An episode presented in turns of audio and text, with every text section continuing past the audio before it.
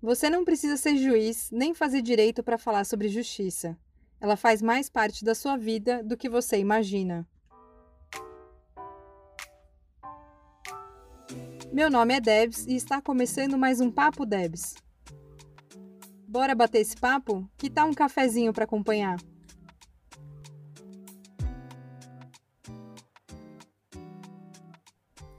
Começando mais um Papo Deb, só que hoje bastante diferente, porque estamos presencialmente depois de mais de um ano gravando atrás de telas.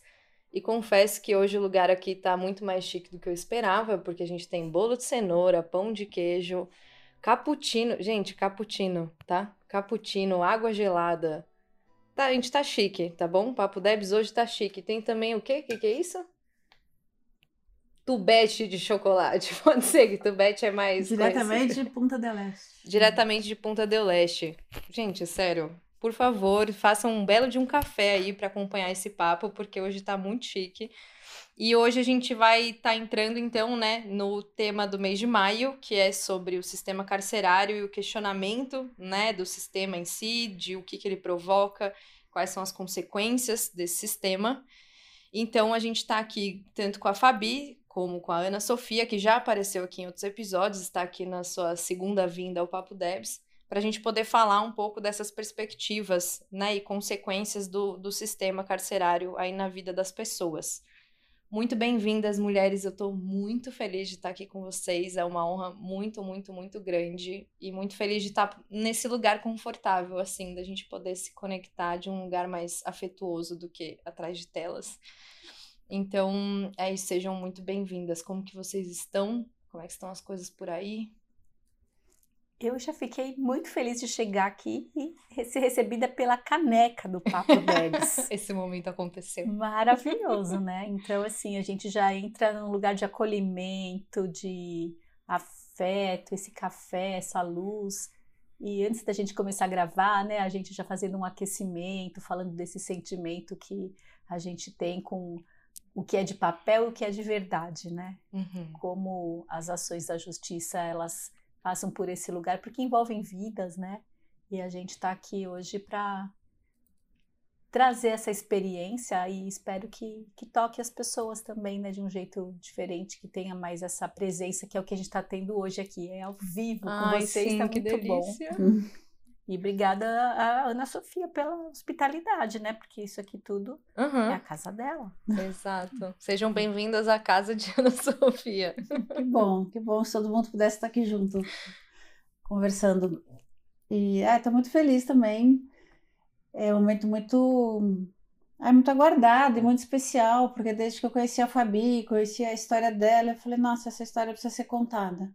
Né? A justiça restaurativa é sobre contar histórias e, enfim, tem muita dor e tem muito amor também.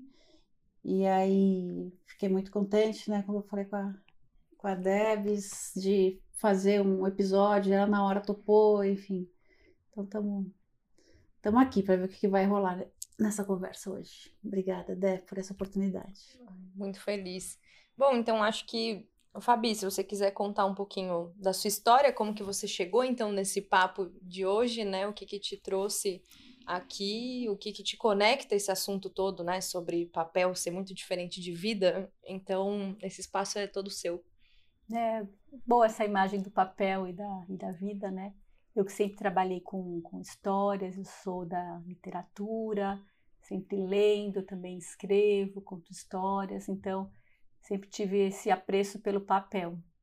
Mais um belo dia na minha vida, chegaram na minha casa com um papel que era uma ordem de prisão, né, do meu marido. Então, meu marido, nesse momento ainda, né, ele é um, é um preso que está em prisão preventiva, né, então ainda não foi julgado, mas enfim, está no sistema carcerário e hoje eu sou uma das muitas mulheres que visitam e essa experiência me atravessa até hoje, né? Eu estou no meio dela, não saiu, né? não estou falando, olhando para o retrovisor, estou falando do que está acontecendo nesse momento, né? E estou atravessada por esse sofrimento e estou experimentando também muitas outras, muitos outros sentimentos com isso. e trazendo também as histórias, porque quando vou visitá-lo, eu levo histórias. Eu comecei a, a mover um processo assim, né, de contar histórias para ele, de levar livros para ele e de ter também isso com outras pessoas que visitam e as mulheres que visitam também.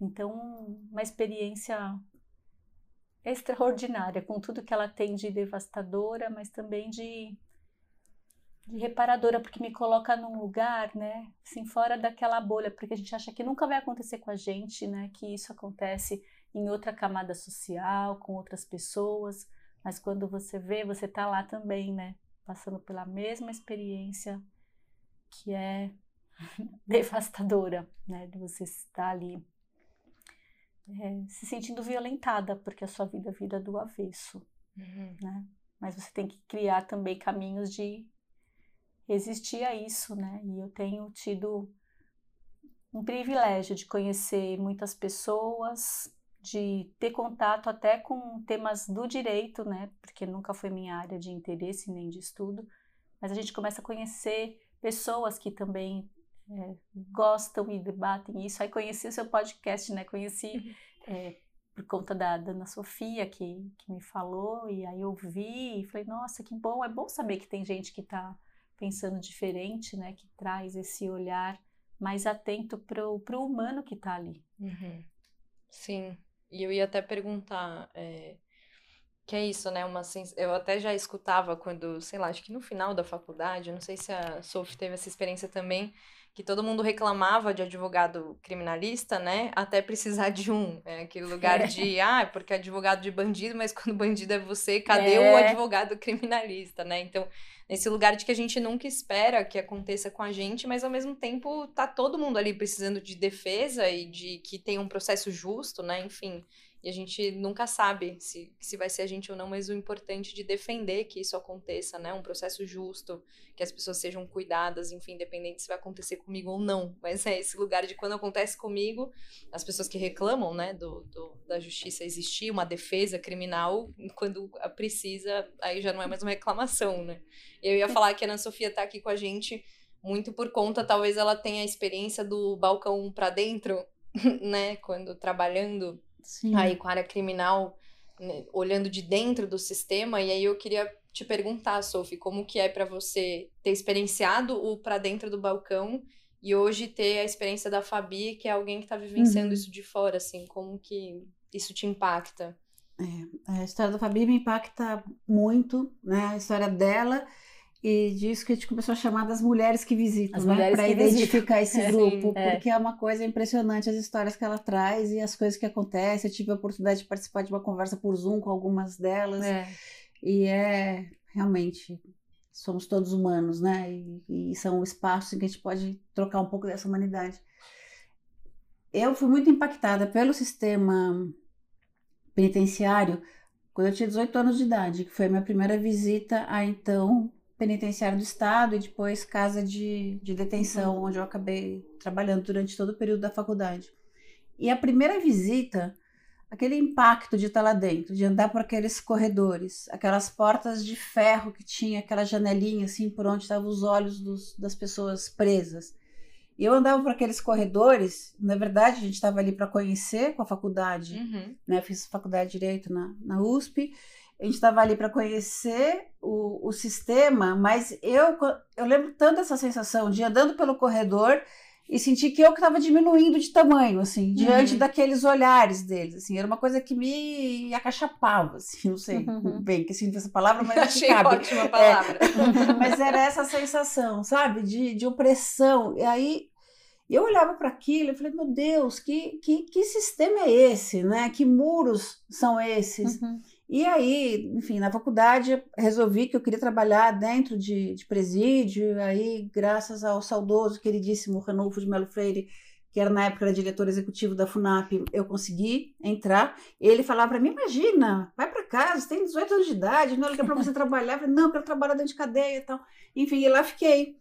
E durante todo o período da, da, da faculdade, e sempre com essa sensação né, de vontade de entender que muro é esse, que divisão é essa. E aí depois, estudando e posteriormente na fase do mestrado e tal, que eu sempre trabalhei dentro do sistema, dentro do sistema prisional e da, do sistema de justiça criminal, né? Ora dentro dos presídios, ora como é, procurador do Estado que fazia defesa na época na assistência judiciária criminal, fazia defesa dos réus em juízo, mas é, fui percebendo, eu falei, gente, a gente cria essa ficção, né?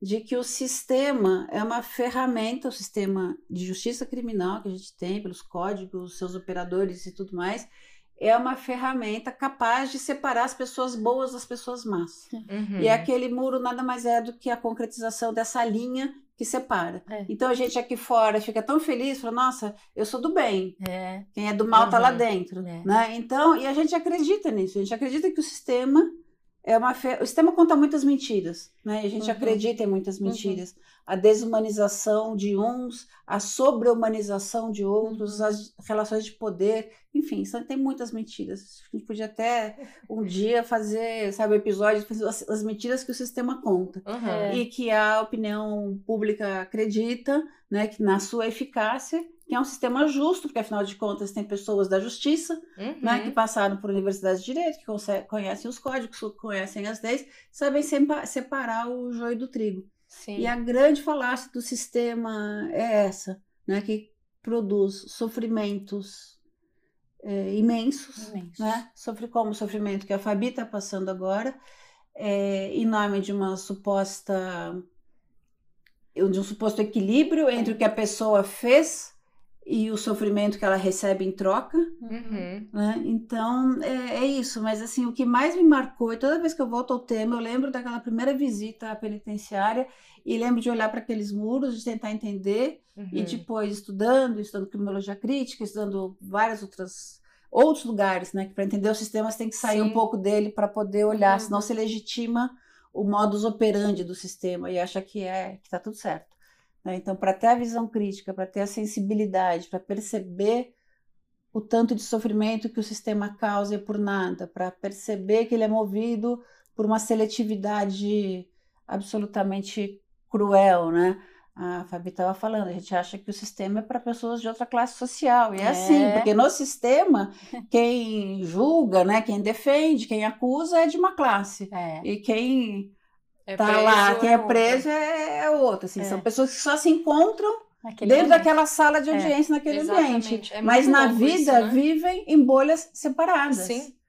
Né? Você pergunta, Essas pessoas lá, não se dialogam, criminal, exatamente. não se encontram na Já vida, se encontraram né? na vida em algum outro lugar? Não, Sim. só na sala de audiência que aqueles destinos se cruzaram. Exato. Né? Uns julgando, condenando, defendendo e outros algemados na ponta da mesa recebendo sua sentença. É, exatamente. Enfim, então é um tema que me toca muito profundamente, né? Sim. Toda essa coisa de querer entender o que, que é o que, que é essa farsa do livre-arbítrio que a gente cria para justificar a imposição da pena, Sim. né? Uhum. Seu marido está preso há quantos meses, Fabi? Oito meses. Oito meses. Nunca foi ouvido, não, não. tem sentença, não. nunca foi ouvido. Não. Uhum. Primário, nunca fez nada. Família nunca teve nada. nenhum problema nada, antes, nada, excelente pai. Ele está com quantos anos? 53 anos. 53 anos, primário, né? Filho, marido, enfim, tem toda, toda a família, toda trabalho estrutura, fixo, trabalho fixo a vida tudo. inteira. Uhum. E de repente, assim, né? É, Para o bem toda... da ordem pública, o senhor ficará aguardando aqui. Uhum, é. Sim, e o senhor está aguardando ali. E supostamente tem uma justiça, tem uma tem um equilíbrio, né? Assim, é justo, porque é. Tá, tá dentro de um código e que a Sim. gente acha que a lei é justa. Enfim, mas é... É, e eu acho que talvez um ponto muito importante, assim, é o quanto a gente consegue, olhando para a situação não só da Fabi, né? Mas de pessoas que têm essa história, as mulheres que visitam, por exemplo, esse lugar, assim, que a imparcialidade, que é muito ensinada na faculdade, né? Não, você tem que ser imparcial, porque você decide com a lei...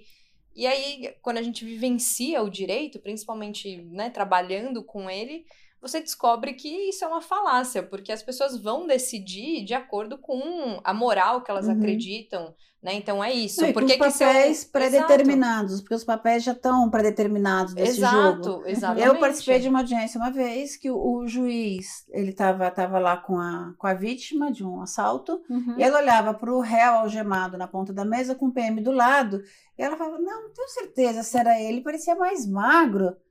E o juiz falou Escuta, você acha que tá todo mundo aqui perdendo tempo? Se ele tá aí é por algum motivo. Sim. Você acha que a gente não sabe fazer nosso trabalho? Nossa. Reconhece ou não reconhece? Sim. Assim. Uhum. Aí depois, claro, fiz uma representação, a audiência foi refeita com outro juiz, então, mas essa é a lógica. É, exatamente. Sabe, tipo, seu papel aqui é só falar assim, reconheço, sabe, para esteira rolante ali, Sim. Com continuar é, e essa é ideia produzindo. Que... E ela ali estava, né, com certeza, pensando no peso que a palavra dela teria na vida daquele homem, né? Sim, então ela estava avaliando se eu tenho que ter muita certeza para eu acusá-lo. É. Então ela estava mais imbuída do sentimento de justiça do que um juiz. Pois né? é. e aí ele falou, nossa, nem essa mulher agora aqui ficar com dúvida, eu tenho umas 10 audiências hoje para fazer. Não, e isso é extremamente moral no lugar, assim, de por que que, né, é isso, quando trabalhei lá na infância e juventude, é isso. Tipo, tem um motivo para serem adolescentes negros, né? Serem uhum. crianças negras e não ser eu, né? Uhum. E aí eu lembro até de uma audiência que teve, era um, um adolescente negro que tinha furtado alguma coisa no mercado e eu lembro que ao meu lado tinha uma recém-passada no concurso para juíza. E a gente tinha quase, sei lá, eu tinha 19, 20 anos, ela tinha 25. E é isso, porque já não precisava uhum. mais de tanto tempo para poder entrar, né, como uhum. juíza. E aí eu lembro dela comentar: nossa, eu e ele é a mesma coisa, a diferença é que eu consegui correr, porque ela também tinha furtado coisas de mercado. E eu falei, gente, como que alguém deixou essa pessoa passar para juíza? Porque não é sobre você correr mais. Porque ela, quando eu perguntei, ninguém foi atrás dela. Tipo, ela só furtou e saiu. Mas uhum. assim, ninguém foi atrás dela porque ela é uma mulher branca, uhum. privilegiada. Uhum. Meus amigos na escola furtavam coisas de mercado. Uhum. E nem era para comer, não era nem por fome, era uhum. só por idiotice é, de adolescente. Sim. Então, essa, essa compreensão vontade de, de transgredir, tá ali, né? É, Quero transgredir. Exato. Mas de alguma forma ela já teve um, assim, já tem um diferencial porque ela pelo menos enxergou alguma humanidade, algo em comum nela e naquela pessoa. Isso já é uma maravilha, sim, isso já é sim. é bom. É um passo. Ela não percebeu que ela não precisou correr porque ninguém estava acusando, Exato, né? exatamente. Ela acho Enfim. que foi uma questão E mas... mesmo se tivesse flagrado, eu falar, olha, por favor, coloca a balinha é, aí de novo. Exatamente. Então é muito nesse lugar assim de que essa essa existe essa o que eu queria dizer em relação até essa ideologia por trás, essa moral e o que, que a gente acredita que é certo ou errado, porque justamente usam da lei para, uhum. por exemplo, deixar o seu marido preso que não tem motivo, assim, não, de ter não, residência. Não. Primário, ela lá, ah, não, mas aí pega ali um artigo e Nenhuma usa. violência, é, né? E usa é, para justificar. É, então, tipo, bom, a lei ali justa, ela é usada para manter uhum. tal forma de atuação, uhum. né? É. Então, essa distância entre ah, a justiça é igual à lei e esquece que é um ser humano que cria a própria lei e que aplica tem, né, fica uma coisa muito distanciada. Por isso que a gente, na faculdade mesmo, nem discute o que é justiça, porque, bom, justiça é, é a lei, é, tem lei, tá é, justo, E o que é né? mais louco nessa, nessa lógica, né, de separar o bom do mal, né, se, a gente fala tanto na justiça restaurativa disso, né, uhum.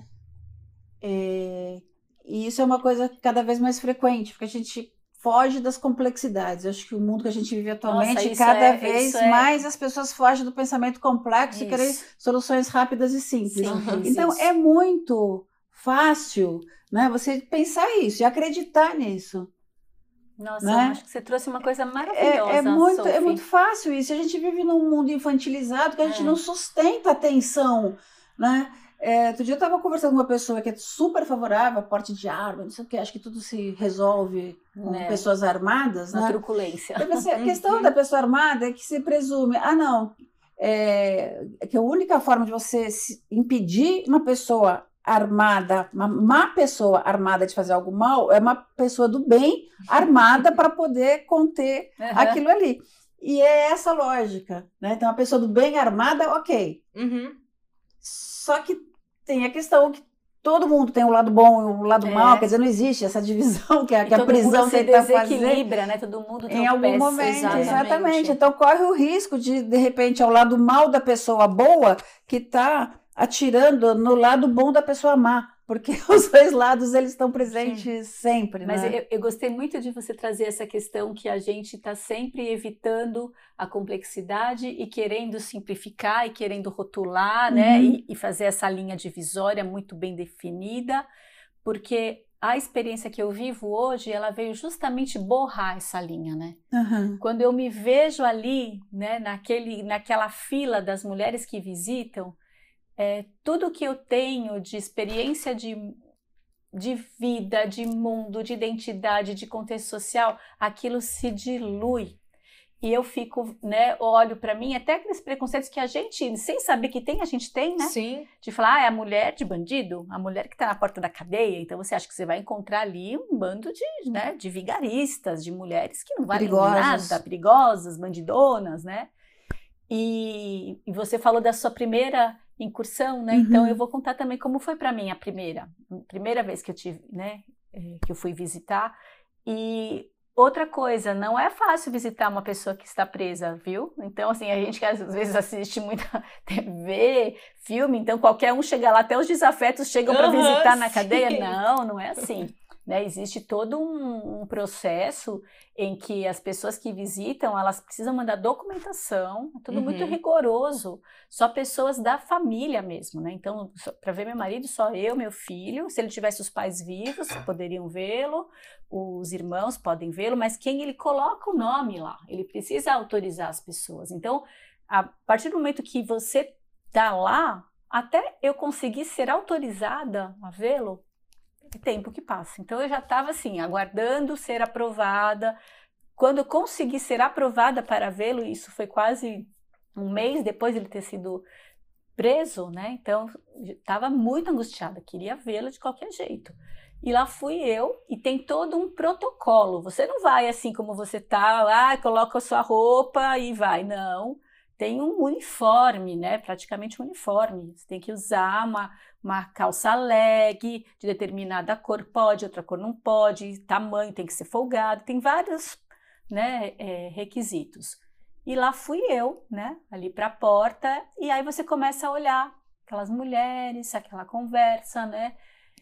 E pessoas que vendem coisas na fila para quem está lá esperando elas são muito engraçadas, aí já começa aquela conversa. Ah, e o seu ladrão? Você quer ver o seu ladrão? O seu ladrão, o seu ladrão. O seu ladrão te deu boa vida, minha filha? Né? Foi a primeira pergunta que eu ouvi. O seu ladrão te deu boa vida, minha filha? Né? Ela nem me conhece, meu ladrão, porque meu marido tá lá, ele é ladrão, enfim, engraçado, Sim. né? Aí eu falei, ah, não, só me deu dor de cabeça, né? Eu ainda brinquei assim. Aí você já entra naquele lugar, começa a ouvir as histórias delas. E aí elas logo perguntam: é sua primeira vez? Eu fiz é a minha primeira vez. E aí essa moça que é uma querida, né? Até hoje eu tenho contato com ela, grandona assim, né? Quase 1,80m, né? Negra, bonitona, sacudida. Ela falou assim: ai, eu a primeira vez que eu vim, eu vim disposta, eu torcer o pescoço daquele meu marido. Porque a maioria das pessoas vem de uma condição social complicada então ele é preso, aí vem as pessoas bater na porta para cobrar coisas que está devendo, tem criança uhum. pequena, tem uma vida assim que fica né, mais caótica ainda. Assim. E ela estava assim. Ela falou: ah, eu vim aqui, vou matar esse, esse homem, esse vou torcer o pescoço. Vim, eu vim, ah, vim trabalhada no ódio. Assim que vim, trabalhada no ódio. aí, mas a hora que chamaram e que ele veio, com aquele colchãozinho embaixo do braço. Eu não aguentei. Eu falei, para, que eu já tô chorando aqui, né? E aí eu sabia que ele ia vir com um tal de um colchãozinho embaixo do braço, né? E aí lá fui eu, entrei. A revista é, é super tranquila, ninguém te. Você não se despe, não tem nada disso, ah, ninguém ah, não toca. Teve? Não, não. É num scanner, uhum. né? Então, scanner tira a temperatura, né? Isso a gente está tudo em tempo de, de, pandemia, né? Então, temperatura, é, você tem um termômetro daqueles de aproximação, é, scanner e entra. Então, ninguém toca nada desrespeitoso nem humilhante. Isso daí não, se alguém falar isso, está mentindo, não existe. Pelo menos nessa, unidade, unidade, né? Isso que eu estou é, pensando, é, que talvez é, outras unidades tem, é. funcionem é, de outra forma. Mas, assim, da minha experiência, ninguém jamais tocou, não teve nada disso. Sempre muito respeitoso e muito esteira, né? Distante, sim. É aquela esteira do, do scanner. Uhum. Aí, só que você vai, aí você passa e começa, tem o primeiro portão. Para mim, você falando, né, do sentido para mim era o som, né? Daí. Uhum. Depois você anda mais um pouco, tem mais um outro. Bang! Aquilo vai mais um outro e você bang. Tudo isso para você ver a pessoa com quem você dorme e acorda todos os dias, né? Uhum. Você, opa, que estranho, né? Tá difícil chegar lá, né? Aí a última sessão, porque aí tá escrito gaiola, porque os pavilhões, eles chamam de raio, né? Raio 1, raio 2, uhum. raio 3, raio 4. Então tem a gaiola para entrar no, no tal do raio. E é escrito gaiola. Gaiola, né? E você se sente mesmo num lugar em que estarão os bichos, né? Uhum. Enjaulados. Uhum.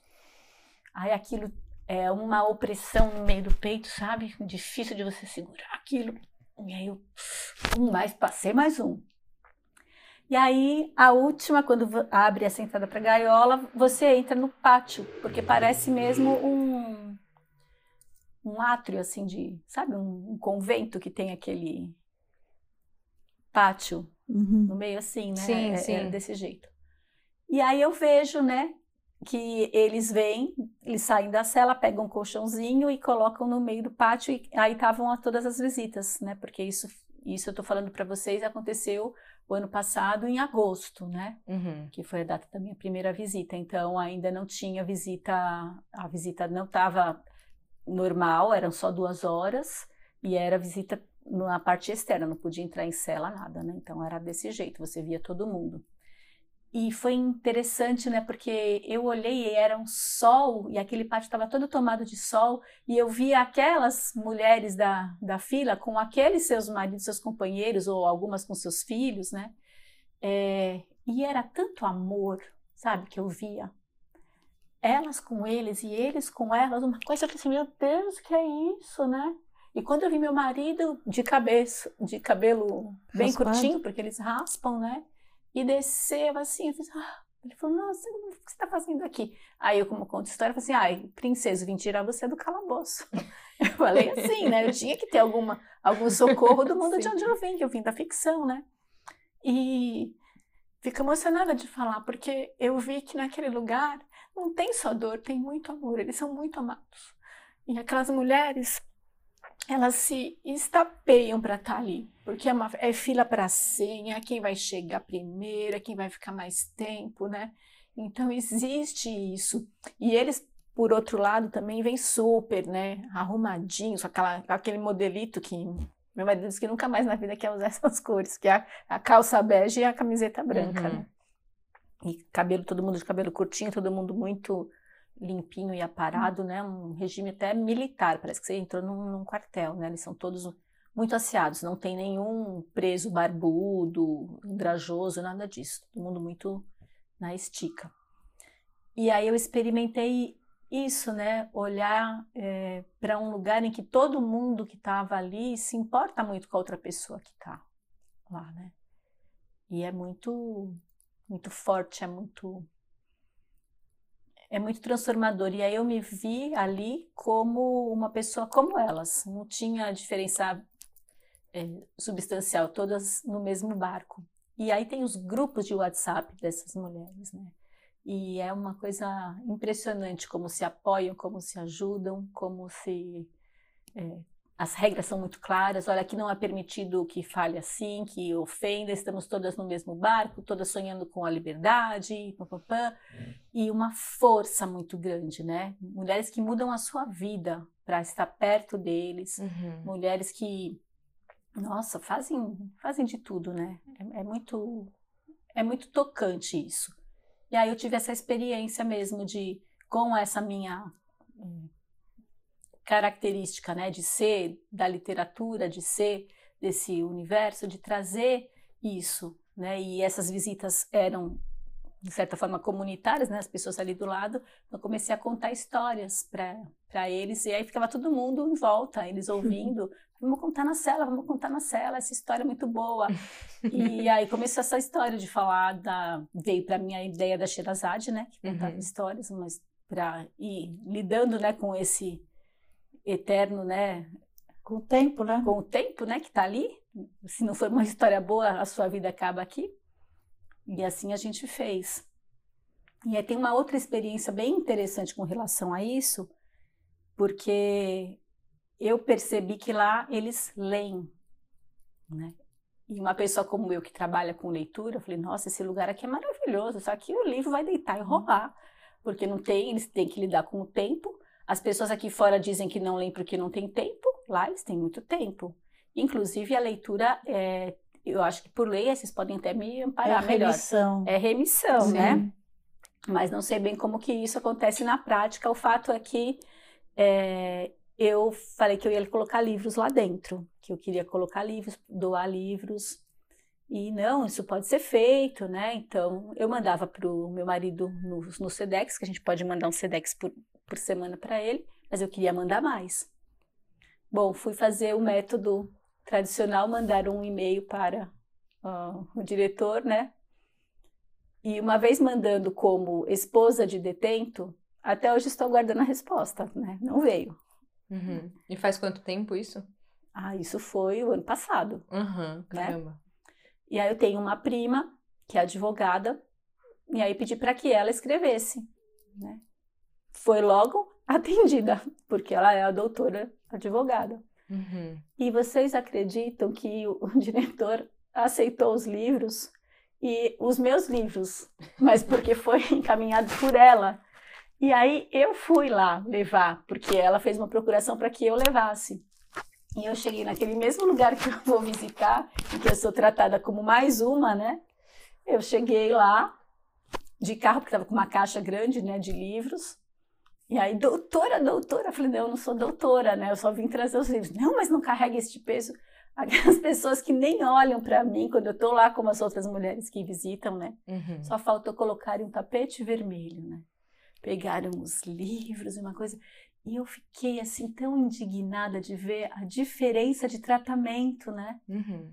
São os mesmos funcionários. Eu sou a mesma pessoa que estava lá no final de semana visitando, e depois eu cheguei lá no outro contexto, com uma outra roupa, não estava com aquele uniforme. O tratamento foi outro, né? Sim. Então é, é, é uma experiência, assim, tudo menos simplista, né? Ela uhum. é bem uhum. complexa. É. Então eu acho que. Transitar por esses papéis, né? É. Como é é diferente, né? O, o tratamento é muito diferente. Sim. É, e é muito, além de complexo, muito delicado, assim, né? De Chico, Chico, participando do podcast. É, ele ficou indignado com essa, essa falta de tratamento. Assim, como é que trata a pessoa Chico está indignado com a justiça brasileira. Mais um pro clube. Mas de como é, é isso, você é um ser humano, né, igual, e é só que a posição que você tá ali de poder, né, de dentro e, isso super aconteceu comigo também quando eu trabalhava na promotoria, tinha um lugar assim de te receber como se tudo que você falasse fizesse muito sentido. Exagerado até, é, né? exatamente, tipo, compravam as coisas que você falava de um jeito que se eu fosse só estudante ou se fosse, né, em outro contexto também, ai, quem é essa pessoa falando? Não, tá na promotoria Agora ah, a gente ah, escuta, agora é. a gente é. recebe, tem lanche para ela, sabe? e é um lance que é muito delicado, porque é isso, a história das pessoas e a vida das pessoas não deixa de existir porque você não quer tratar uhum. de tal forma, né? Uhum. Ou a dor da pessoa, a sua dor, vivenciando esse processo todo, não deixa é. de existir porque a pessoa não, não vai te atender bem ali, né? É. Tipo, você tá existindo e sua dor tá existindo junto né? Não é porque vão te tratar bem como advogado ou não que você vai deixar de sentir, né? É. Você tá sentindo. É. Então, super delicado esse lugar, né? Que as pessoas acabam ficando em relação a, a, a que posição estão ocupando na sociedade uhum. para serem escutadas ou não. É. E até escutada de um lugar, né? Que você acha até exagerado. Tipo, nossa, mandei agora, já respondeu e já abriu o portão. Não, Como não assim? carregue peso, queriam carregar a caixa, sabe? Uhum. Sim. Exatamente. E uma coisa muito louca que a, a Sophie sempre fala também, né, sobre questionando a própria justiça restaurativa e tal, é como a gente é incoerente, mas o discurso vendido ele é tão sedutor, né, pra gente viver numa sociedade que tem medo, que tem insegurança, que tem uhum. violência, que é o lance do vou te dizer que você não pode, né, vou te mostrar que você não pode ser violento sendo violento com você, né? Então, uhum, é. em que momento isso é. faz sentido de acreditar que realmente alguém que, né, por alguma, algum motivo passou ali por um processo envolvendo uhum. violência, que você violentar essa pessoa é. e a família dela, né, é. e a extensão dela e das é relações. É a cura da violência, né? É, ela vai é. ficar bem, tipo, Tinha, ela vai melhorar. Eu tive a oportunidade de, quando eu estava fazendo pesquisa de, de mestrado, aliás, eu conheci a justiça restaurativa, né, nos Estados Unidos em 95, aí eu mudei a minha pesquisa na pós-graduação, que era sobre o sistema penitenciário, para olhar para a vítima. Uhum. Né? Então, porque eu falei, na, na justiça restaurativa todas as partes impactadas né, pelo, problema ali que aconteceu, é, especialmente a vítima tem que ter um protagonismo na, no que vai acontecer com as suas histórias, né? Uhum. Com as suas vidas. E foi uma coisa muito muito forte assim essa guinada de, de olhar, né? E eu tinha ido para conhecer o sistema penitenciário. E realmente fui, fui a convite do governo americano, foi uma super viagem incrível. Eu fui para vários estados conhecer penitenciário em todos os lugares, dos vários tipos, privatizadas, públicas, provisórias, enfim. E, e era uma coisa assim. Nossa, até me perdi. Tá tudo bem. Não é porque me veio tanta imagem forte, não, mas agora eu lembrei. E era, era no Texas. Achou. Não, no Texas era um lugar assim terrível. Eles tinham passado por uma onda de construção de presídio, especialmente por conta da privatização, que eles estavam uhum. fazendo leasing de vagas para outros estados. Uhum. Era o estado que tinha maior população carcerária, mas tinha sido tão potente lá a construção do, de presídio como business, Uhum. Né? As feiras que tinham, como feira de negócio mesmo, para equipamentos prisionais. Era um negócio inacreditável. Muito louco é. isso. É. E aí tinha até uma, uma proposta, uma moratória para parar de construir prisão, tá? mas ainda tinha pena de, de morte. Né? Eu participei lá de um movimento, de uma campanha, de um protesto que teve, porque uma pessoa ia ser executada, uhum. e o uhum. mote da campanha era essa, era em inglês, mas falava assim: é, como você pode matar para mostrar que matar é errado. Uhum, uhum, né? Então é exatamente essa, essa coisa maluca que a gente é. É, faz o outro sofrer para mostrar que ele estava errado ao fazer alguém sofrer. É, é, né? Então é, uma, é um moto contínuo de, de sofrimento, é. né, Fabi? Você Meio assim como né? Parece que tem uma, até uma mas é, uma mas quando se fala, Sim, eu quero justiça, né? Onde que é justiça, onde que é vingança, enfim. É. Mas uma coisa que eu acho legal, né, que a gente já conversou bastante, Fabi, que eu acho legal você contar, é como o, o sistema de justiça criminal te aliena e aliena o seu marido e aliena as pessoas próximas a ele do que está acontecendo na vida dele. Uhum. Desde a linguagem que você não entende nada do que está nas, né? Quantas vezes você me mandava um texto assim, peraí, traduz isso para mim que eu não estou é. entendendo. Uhum. Então assim você passa a ser um estrangeiro na sua própria vida. É. Porque ele foi para um território, além de ser território de dor, né? Porque tem, você falou todo mundo asseado e tal, mas você com todas as condições horrorosas, Nossa. de rato na cela, da ah, comida. Ah, né? Até quebrou Sim, dente comendo pedra. E quebrou dente, feijão com pedra. Se não tem o, o é. jumbo lá que você manda, né? É. o Sedex para ele, vai passar muita necessidade. É. E, mas é, é além disso, além banho de ir para o território. Banho gelado. Sim. Além de ir para esse território de um espaço, um mundo de sofrimento, é um mundo completamente distante, que você não tem acesso. Uhum. Você não tem acesso porque você não sabe quando ele foi transferido, você não sabia é. onde ele estava, é. e não tem acesso porque você não entende a linguagem que aquelas pessoas estão falando. Uhum. Aí você liga para a informação, não, isso é assunto de segurança, não podemos falar. Tem que esperar tal momento. Aí você fica. A questão assim, da transferência, é. né? Mas a questão da linguagem jurídica também. A linguagem né? jurídica. E eu falo, poxa, eu não sou uma pessoa sem estudo, né? A gente tem um conhecimento das coisas, mas é impossível. Uhum. Então, aí você fica, eu tenho que ficar é, perguntando, e pergunto para a Sofia, ah, o que, que é isso? Isso é bom? Isso é mal? Né? Uhum. É, isso é porque deu certo? Não, tinha essas coisas, começa a entrar com uns, uns pedidos, né? Então, habeas corpus disso aí deu é, não conhecido. Não uhum. conhecido é o quê? O que, que ele não entendeu? É não conhecido. o que, que ele não conheceu, é. né? É, porque ele Sim. não conheceu. Prazer, me, me conhece agora, né?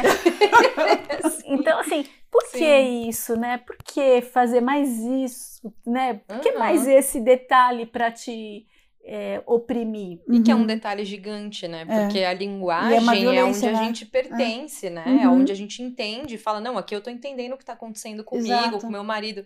Quando você não entende o que está acontecendo, é, é um lugar de sofrimento muito grande, de, do é. desconhecido. É. Que é isso, você não tem mais gerenciamento algum sobre uhum. a sua vida e a do seu marido, Exato. tipo, e a sua família. E você é. não consegue gerenciar mais, porque um tá falando em outra língua para você e o outro não te avisa quando vai fazer as coisas, né? Tipo, não, muda e não é. avisa.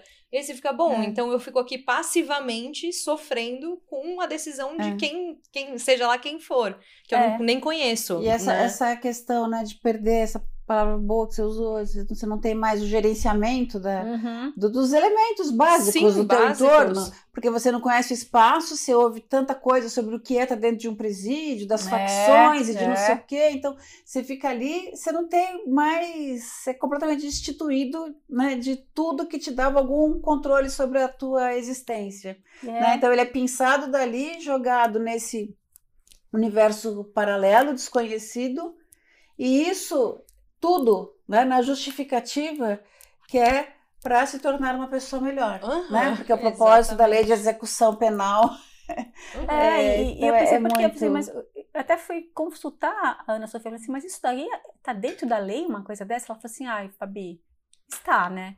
Uhum. Porque foi assim, ele não foi julgado, ele tá, é preventivo, ele tá num lugar que estava perto, estava tudo bem, já, já tiraram, já tá preso. Por que, que agora tiraram e colocaram tão distante, né? Tá uhum. foi, ele fez uma viagem de 11 horas num caminhão de lata. Uhum. Né?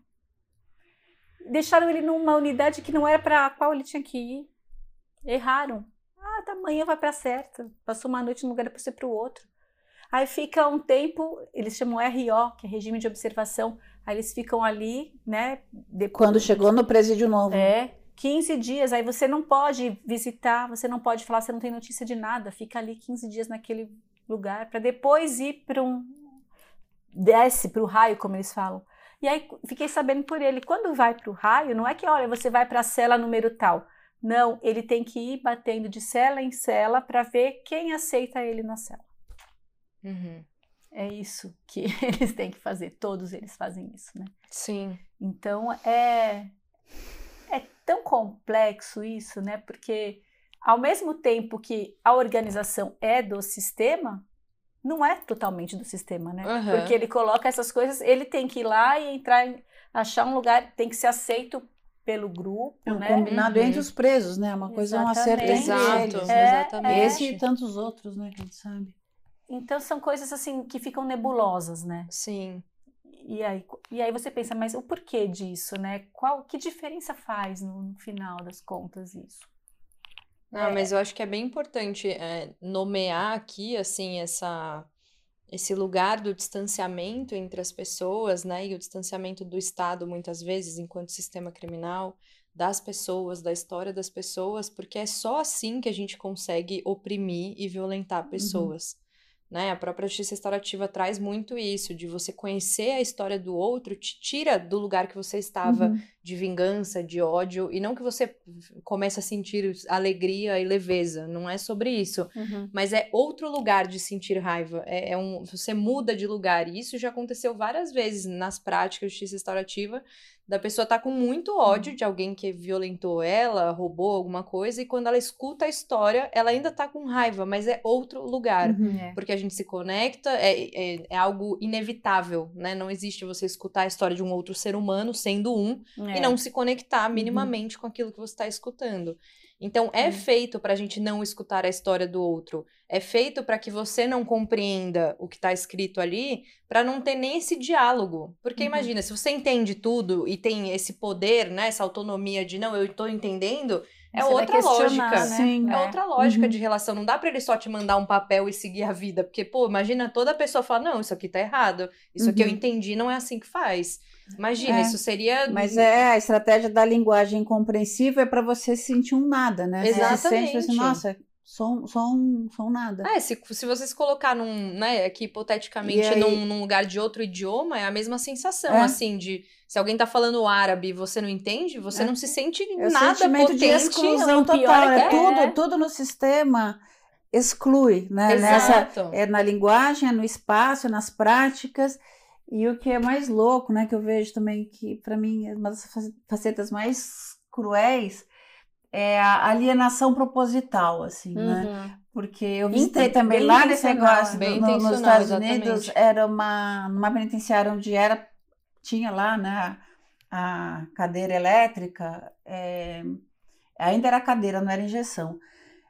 E aí, assim, eu conversei com várias pessoas que participavam daquele ritual da, da morte. Ninguém se sente responsável por matar, uhum. o prisioneiro. Ah, Porque todas as etapas tá são tão fragmentadas. Não, uhum. elas são muito fragmentadas. Uhum. Então, cada um. Ah, eu só levei, ah, eu só fiz tal coisa. Ninguém tem o domínio do processo inteiro. inteiro. Então, é uhum. essa fragmentação que é a burocratização e que a gente uhum. vive no nosso sistema também. Sim, né? total. Eu estava pensando outro dia, se um juiz, né, ele, ele que aplica a pena, é, acho que seria, deveria ser obrigatório que todos conhecessem o lugar para onde eles estão mandando uhum. aquela pessoa. Uhum.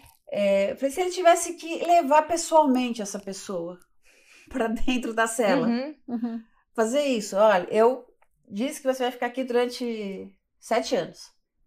E ele vai, e ele leva, e ele vê. Qual seria o impacto disso? Uhum. Né? Porque daí ele faz, ele simplesmente assina o papel, e aí tem muitas outras pessoas nessa, é, é. nessa rede de produção aí. Então ele se retira né, daquilo. Ele é. se retira, ele assinou, ele fez a parte dele e pronto. E Sim. o outro, ah, eu fiz a minha parte e pronto. E aí a gente perde a visão que tem um, uma relação, né? tem uma responsabilidade. Quem é, assinou sim. e aquilo, desses sete anos que ele vai estar lá no lugar é. É, superlotado, insalubre, violento, correndo todos os riscos, né? Pra, e, e participando de todos os jogos internos para preservar a sua integridade física. Nossa. Não é coisa muito louca isso? Sim. É, é, é muito... bem intencional, né? Para que não. você possa fazer parte disso, porque senão não tem, não tem respaldo é, é, é. ideológico e nem lógico para você fazer parte de algo que você vai escutar a história da pessoa, você vai fazer parte e ser responsável pela, por aquele sofrimento empregado a, a ela. Começou, não é, senão é impossível, né? É, senão fica... E aí fala, não, mas o código estabelece bem os papéis e tal, uhum. e, e, é mais uma das mentiras que o sistema conta é esse, né? De que tá. É engraçado, a gente tá começou essa conversa falando de papéis, né? O papel, hum. papéis, papéis.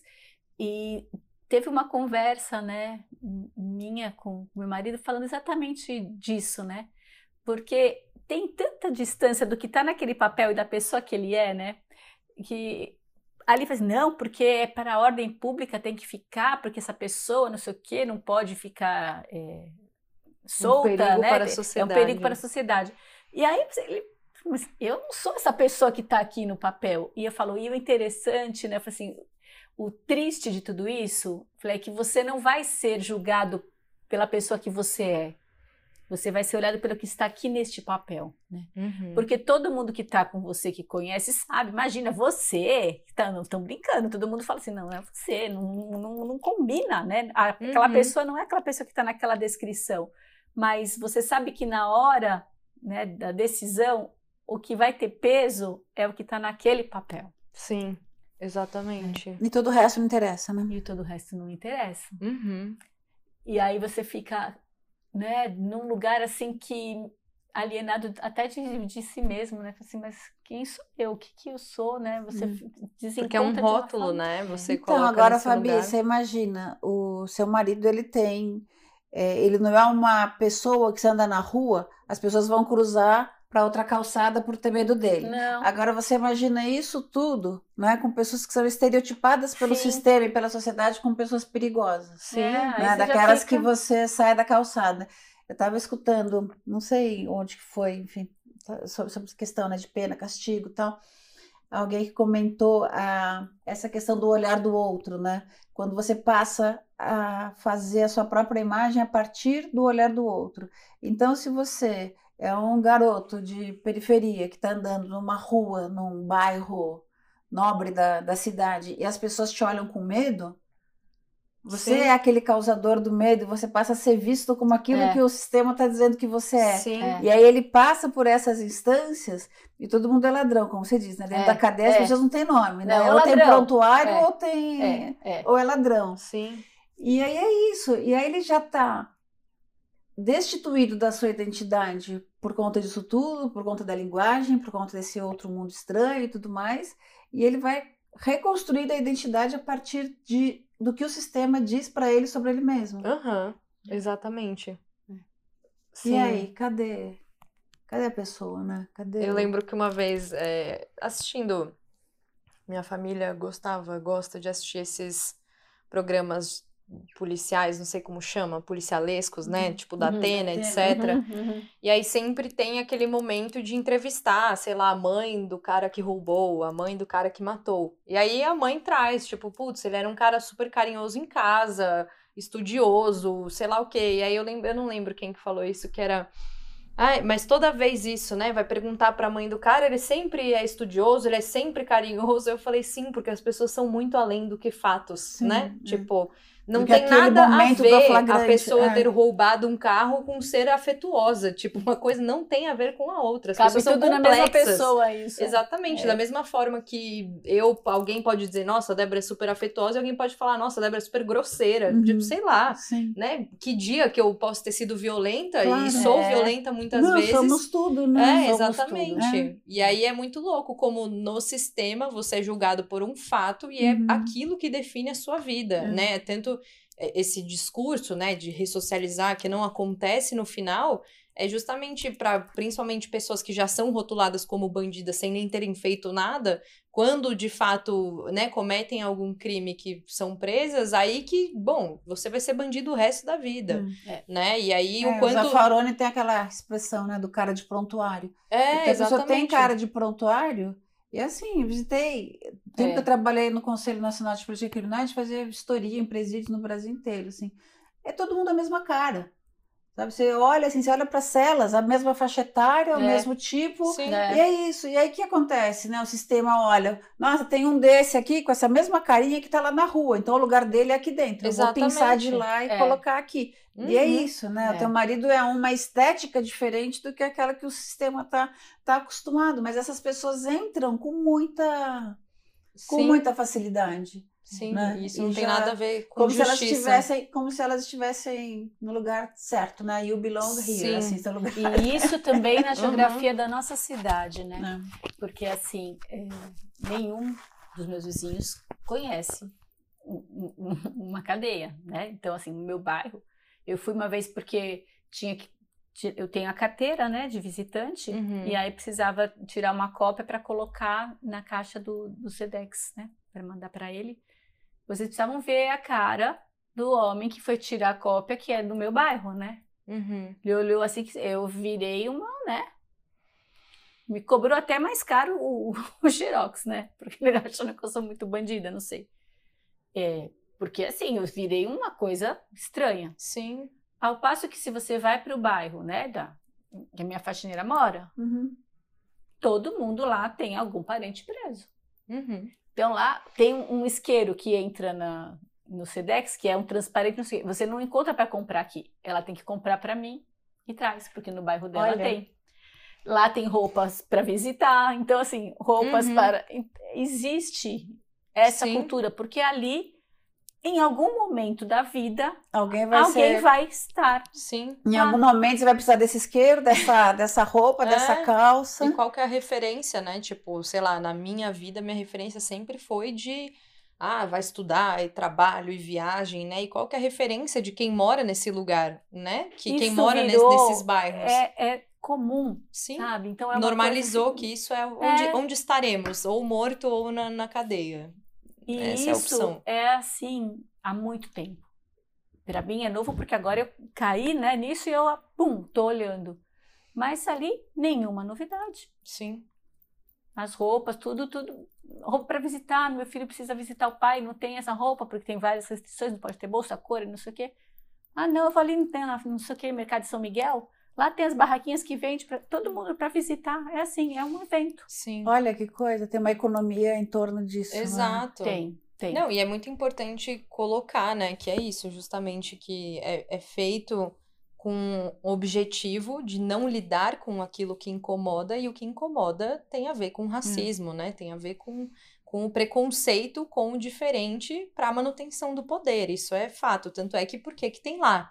Né? Por que, que Hum. tem lá? É, e por que, que os- o, rosto é igual dentro da cadeia, né? Uhum. A maioria. Porque é sobre jovens, isso. é muito jovens, Uhum. né? Esses meninos. Então, assim, é uma leva. Você vê que. É, você falou, isso, né, que seu marido virou um, Virou um paizão paizão pra lá para um monte de garoto que Um não tem garoto. essa referência, né? Eu vi uma vez uma pesquisa da Fundação Casa era, não lembro exatamente o número, mas era mais de 80% dos meninos lá não, não tinham pai. Não, conhece não, tem, pai. não, não tem pai. Assim, uhum. não tem, ou não tem o nome na certidão de nascimento, não tem pai.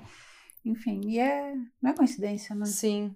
Nossa, eu ia trazer só um, um tweet que eu vi recentemente que eu achei muito incrível, que é ah, a pessoa aqui no Brasil vai para Estados Unidos, né, e, e, acha incrível poder usar o MacBook no, no ônibus, só que fica muito irritada que tem que lavar a privada, né? Porque ali é, é mais caro contratar alguém para limpar a casa e não uhum. tem esse costume, né? Cada um limpa a sua casa. E aí, o final do tweet é, e não percebe que essas coisas estão conectadas, né? Justamente, o fato de não ter tantos serviços precários, uma desigualdade né, tão absurda que você pode andar com seu notebook no ônibus. É. Né? Uma coisa está conectada com a outra, de você limpar a sua casa e conseguir andar com o computador. Aqui a gente tem 300 empregos extremamente precários, uma desigualdade social muito gigante, não que lá não tenha, mas a gente aqui está uhum. num lugar muito, né, mais uhum. severo e por isso que não dá para uhum. andar com um computador, porque a gente está numa violência com os outros e com, e com nós, né? É. Então não tem como você querer andar com um computador se a, a realidade uhum. social é de violência e privação de, de necessidades básicas, né, de uhum. tipo saneamento básico. Não vai ter paz, não vai ter tranquilidade, harmonia num lugar que as pessoas estão vivendo para conseguir comprar comida, né? É. Assim, no básico, assim, no Brasil. É. Então, acho muito difícil a gente pensar uma coisa descolada da outra, assim, querer uma sociedade mais justa, mais não sei o quê, sem estar conectado. Não, querer uma cidade mais justa e achar que o caminho para isso é aprender mais. Exato. Né? Exatamente. Porque, assim, dentro dessas coisas, das mentiras que o sistema conta, é isso. Como eu tinha falado antes, que ele é, é uma ferramenta precisa para separar o joio do, do trigo, uhum. né? quando na verdade ele é movido pelo preconceito, pelo racismo, por eh, todas essas violências estruturais que a gente é vive enquanto é. sociedade, reproduz a, a violência. Né? E, e, e, é muito fácil de ser vendido, porque politicamente é muito fácil, isso está no inconsciente coletivo, uhum. de que você combate o problema da, da, da insegurança, da violência tal, com mais pena e mais prisão. Então, assim, isso é uma falácia tão profunda que desmonta com três argumentos. Você não precisa mais do que cinco minutos falando com alguém para mostrar como isso é mentiroso, mas está arraigado de uma forma tão profunda, né? E em sentença criminal, o meu projeto que depois que não foi à frente do doutorado era isso, era analisar os fundamentos da condenação e dos projetos de lei que propunham penas mais, mais rigorosas, assim, o que, que essas pessoas acreditam? Né? Uhum. Assim, qual que é, qual que é o núcleo dessa racionalidade aí, da irracionalidade que está por trás? Porque as sentenças diziam, é, por exemplo, para dar o regime fechado para um cara condenado por roubo que é primário. Uhum. Não, mas a gravidade do crime denota uma personalidade, não sei das quantas, quando a gente já superou essa questão né, da, da personalidade lombrosiana, tal, mas enfim, estava lá nas sentenças. E dizendo, e se conseguirmos é, tirar esta pessoa do nosso convívio, voltaremos a ter a nossa paz social tão almejada. Quer dizer, e tem esses termos, são super frequentes, uhum, frases uhum, desse uhum. tipo, assim, então assim, graça nos, que não nos processos. Isso. Não existe isso. Uhum. Que sociedade. Eu li, eu li isso no, no, no, do meu marido. Isso, que é porque é necessário tirar, como se fosse um câncer que você extirpa aquela célula Exato. cancerígena não, e você vai ter para, um, é, para, um organismo para que a sociedade fique tranquila, sabendo que a justiça está incansável. Gente, quem está é, tranquilo então, no Brasil? Mas tem isso, essa mensagem, essa, então... Se porque... você está tranquilo, alguma coisa está muito errada. Pois é, a gente vive, né, no auge uhum. da insegurança, e insegurança é tanta coisa. Sim. Né? E a gente tem um pensamento absolutamente primário que fala, na segura, a insegurança é ter um moleque com uma faca no meu pescoço num, num uhum, farol. Sim. Né? E aí, quando eu tropeço em cima dele, quando ele está dormindo na calçada, ele é invisível para mim. Isso não é uma violência. Isso não é violência. Não tem nada mas quando ele está ali, ali então é, é, isso, assim, é muito. E até pensar o discurso de que o Brasil é né, essa vergonha impune, eu falo, gente, com a população Exatamente. crescendo, é. carcerária com tudo é. super lotado. Tipo, se prender mais, vai ser quase metade da população então, dentro da cadeia. Em que é momento é, a gente é deixa drama, de ser impune? Esse é o drama, porque, porque as pessoas acreditam nessas coisas, tá tão enraizado. Sim, muito. Tão enraizado. Eu, exemplo, vejo um programa de televisão sobre o sistema prisional e falo assim, ah, qual que é, o, qual que é a solução, não sei o que, sistema prisional. Faz muitos anos isso. programa, um programa ao vivo. E as pessoas estavam lá e mostraram pesquisas que os presos de São Paulo era assim, tipo, 97% nascidos em São Paulo. Uhum. Aí tinha lá uma enquete com as pessoas que estavam lá. Qual seria a solução para o problema penitenciário? Ah, devolver os presos para os seus estados de origem. As pessoas tinham a ideia de que vieram de estados do norte do sim, nordeste é, do Brasil, e que a solução era devolver para lá. É. Mas assim, os dados mostram que eles nasceram aqui.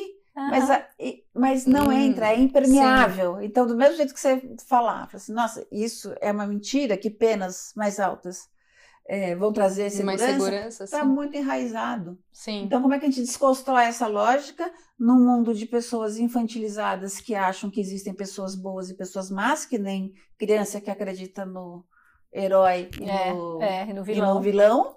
A gente continua com essa mesma lógica, esperando o pai salvador que vai reproduzir o, o herói.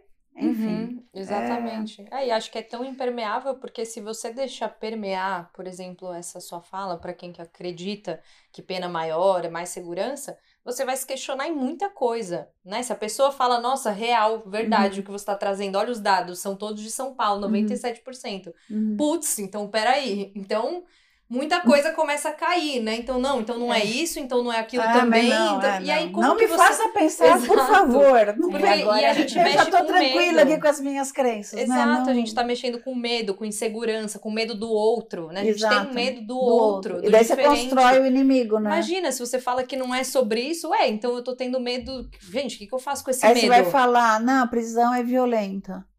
Ah, mas se ele tivesse na igreja, não estaria preso, né? Se ele estivesse rezando. Não, eles rezam parece, bastante. Não, mas eu digo assim, a pessoa vai falar assim, aqui fora, né? Rezam é, demais sim. até, né? É, mas vai falar, se ele tivesse. Sim. É, que é uma moral que não existe, né? Que não tem nada a ver, assim. A violência tá dada porque a gente é, é, um país desigual. Tipo, né? Nesse lugar de violência que a gente vive hoje. Porque é um país desigual. Não tem como você ser rico e não sofrer violência porque tem os pobres. Isso existe. Então não tem como, né? E aí eu ia perguntar para Fabi se você, né, como a sua história é algo extremamente importante da gente escutar e aprender e te acolher também, se você gostaria de, sei lá, deixar algum recado para as pessoas que vão ouvir a gente sobre o que tá de mais importante para você agora, sobre tudo isso que você tá passando. Então acho que seria legal queria te fazer esse convite. É, eu de verdade, né, o que eu desejo que as pessoas, por um instante, é instante, porque não dá para você ser mais do que um instante, né? Que você saia um pouco do seu ponto de vista e se coloque no lugar do outro, porque você pode passar por isso também, sabe? Então eu acho que a gente tem que furar essas bolhas. E para mim é isso é muito importante porque quando as pessoas sabem né, do que eu estou vivendo, tem pessoas que mudam o jeito de, de me olhar, né? E eu não fiz nada, não, não, sou uma pessoa diferente daquela data, né?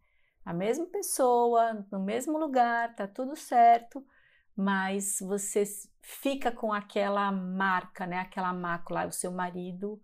Então agora você é mulher de um presidiário, ele vai sair, ele vai ser um ex-presidiário então você começa a rotular as pessoas desse jeito e eu acho isso muito muito negativo, sabe? A gente fica criando esses muros aqui fora direto. Uhum. E o meu desejo mesmo é que a gente preste mais atenção e tenha essa, esse acolhimento, se colocar um pouquinho no, no lugar do outro, sabe? Menos defensivo. Eu tenho essa experiência de ser revirada por dentro e mudar mesmo o meu ponto de vista, né? De, de a gente olhar para isso com, com, mais atenção, questionar, sabe? É, ah, é, é, isso mesmo? Vamos prender mais, vamos ser mais duro? É isso que tá? Você está se sentindo mais segura, né? Com isso? Então acho que a gente precisa ser mais curioso, mais mais atento e se puder, por um instante, né, se coloca um pouco na, na pele do, do outro. Eu acho que isso faz bem pra gente, sabe?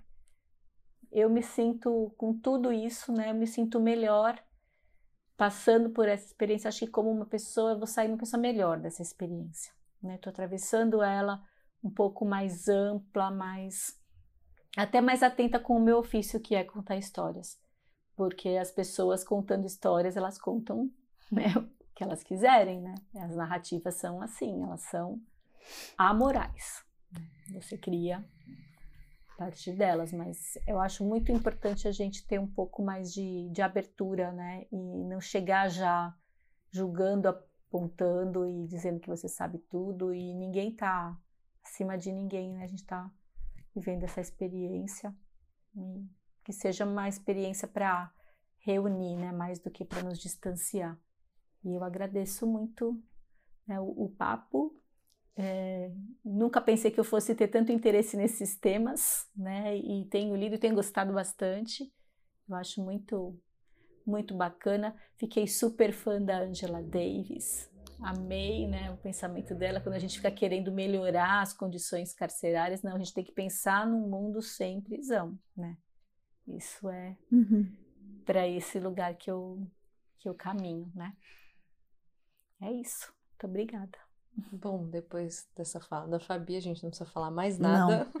então, agradeço muito, Sophie, também pela casa, pela, pelo papo, foi muito importante. Fabi, e você que está acompanhando a gente, né? Muito importante poder fazer essa troca de assuntos importantes, histórias importantes.